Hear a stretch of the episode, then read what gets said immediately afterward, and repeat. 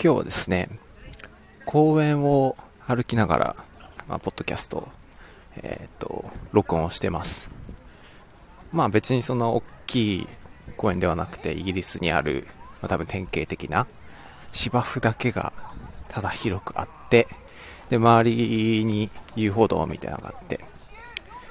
で、今日は週末の、まあ、晴れた朝なので、まあ、割とみんな走ってたり、犬の散歩したり、なんか割と賑やかにやってたりしますね。なんか隣で結構大きい団体みたいなのが芝生の一部を陣取っていて、なんかドッグランですかね、あれは。あの、なんかワンちゃんたちが、こう、アクロバティックな動きとか、あとちょっとジャンプ台みたいなのとか、あとはあれなんて言うんでしたっけ？こう、ハードルかな？ハードルみたいなのとかして、こう、犬を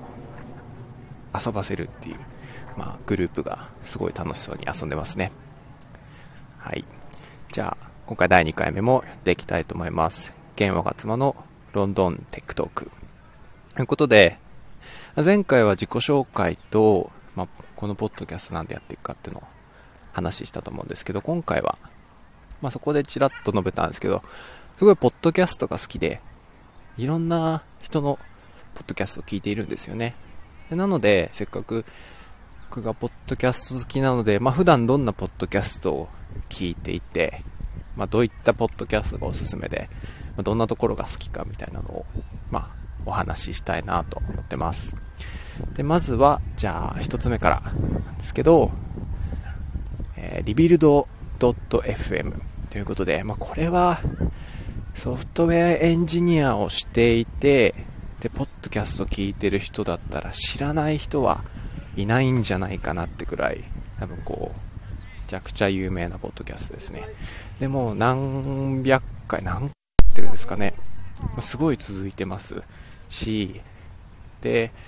まあ、毎回ゲストの方を呼んで、まあ、いろんなゲストの方ですよね。あの、Google とか、まあ、スタートアップとか、まあ、本当に多種多様な経歴の方が呼んで、まあ、最新のガジェット事情とか、技術ニュースとか、まあ、それだけじゃなくて、まあ、本当になんか最近読んで面白かった漫画とか、その多種多様な話をしていて、まあ、これは本当に面白いですね。まあ、好きで毎回聞いてます。なんかこう最新の技術事情を追うためにガツガツ聞いてるっていうよりは、なんか本当にこう、ただ流ししてリラックスするような感じで、まあ、時々こう、勉強になったり、あなんか自分の技術向上になるようなためなキーワードを勉強したりするんですけど、割とこうエンターテイメントな目的で聞いてたりしますね。はい。で、他には、二つ目は、えーと、バンクーバーのエンジニア。ということで、これは多分海外転職とか、外資系で働きたい、英語かける技術みたいなところのキーワードで言うと多分結構有名なポッドキャストじゃないかなと思ってます。でバンクーバーで、あの、フロックっていうね、えー、を経営している、まあ、瀬名さんという方と、大島さんという方のが、えっ、ー、と、やっているポッドキャストで、まあ、時々ゲストを呼んで、まあ、その人のストーリーとか深掘りするみたいな感じで、私も何回か、えっ、ー、と、呼んでもらって、まあ、転職した時の話とか、あとはイギリスの生活どうだったかみたいなことを話したこともあるんですけど、これはすごい好きですね。で、どんなとこが好きかっていうと結構ゲスト会が好きで、やっぱりこういろんな人のこう転職ストーリーとか体験談とかモチベーションとかあとはこう取り組んでるチャレンジとか聞くのが好きなんですよね。であそこにやっぱ出てる方々面白くて、まあ、最近本書きましたって人もいればまあ、アウトプット頑張っていて自分でちょっとソフサ SARS ソフトウェアズ SARS の小さいものを作って公開したみたいな人もいれば、まあ、転職活動ですごい、えーと、頑張って、えーとあの工夫したその工夫の内容だとかそういったものをお話ししていて本当に勉強になるし、まあ、刺激にもなるし。でそれは割と毎回欠かさず聞いてます、はい、で他に聞いているポッドキャストとしては、これテック系じゃないんですけど、スピナーという会社かな？がやっている世界の最新ニュースというものを聞いてます。これは5分ぐらいで、ま、平日毎日配信しているポッドキャストですね。で、ニュース系のポッドキャストっていっぱいあるんですけど、いくつか試した後で私はこれがとても気に入っています。で、理由は3つあって、まず1つは広告が少ない。あの、ただニュースを聞きたいだけなのに、まあ、広告がこう長々と入ってるとちょっと聞く気を失っちゃいますよね。そしてニュースっていうのは毎日聞くので、うん、まあもちろんその広告を入れちゃダメとは全然思ってなくて、やっぱりその話をして、価値を提供している方に何かしらのこう対価っていうのが、それが広告という形で支払われるのは全然いいと思うんですけど、これはすごい、あんまり広告が少なくて、もうほぼないかな。最後にちょっと他のポッドキャストの宣伝が入るぐらいで、すごい気持ちよく聞ける。で、2つ目が、広告以外のなんか前置きが短い。で、やっぱりそのニュースを聞きたくて聞いてるので、なんかこう前置きが短ければ短いほどいいんですよね。うん。前置きってのは何だろう、こうニュースに関係ない話で宣伝以外の話。もうすぐにスッとニュースに入ってくれるので、すごい助かってます。で、3つ目が、まあ、そこで選択されている、まあ、まあ、ニュースの、まあ、多分トピックっていうんですかね、が、まあ、テックとか経済とか、大体ほぼ、大体の人が、多分社会で働いてる人が興味、テック業界で働いてる人が興味あるような、まあ、トピックで、まあ、そこが自分の興味に合ってるというのも大きいですね。うん。やっぱり、戦争みたいな時事ネタ、知っておきたいに時事ネタもそうですけど、例えばイーロン・マスクのツイッターの買収の話だとか、まあ、テック企業の動向だとか、まあ、そういったことが知れるのもすごい助かってます。で、他に聞いているものとしては、Today Island FM っていう、これはシリコンバレー在住の、まあ、えっ、ー、と、ビッグテックに勤めている方と、あと最近多分 Web3 関係で起業された方2人がやっているポッドキャストなんですけど、これもとてもいいですね。やっぱり自分が、まあ、なんだろう、えー、っと、海外のテック企業で働いているので、まあ、シリコンバレーとかの人たちが、まあ、特に日本人として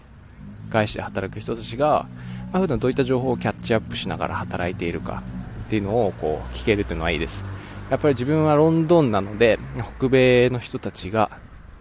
とは全く同じ情報に触れているわけではないので、うん、やっぱり普段どういった情報に触れられているのか、でそこにからどういう学びがあるのかみたいなのを、えーと、当事者目線で聞けるっていうのがすごいいいですね。で、あとは、最近聞き始めたものとしては、えー、ジョイ伊藤の変革ポッドキャストというものがあって、で、これはこれのホストしている、え、ー、と、 PitPa っていう会社の代表の方がたまたま、え、ー、と、新卒時代の、えっ、と、先輩だったっていうのつながりで知ったんですけど、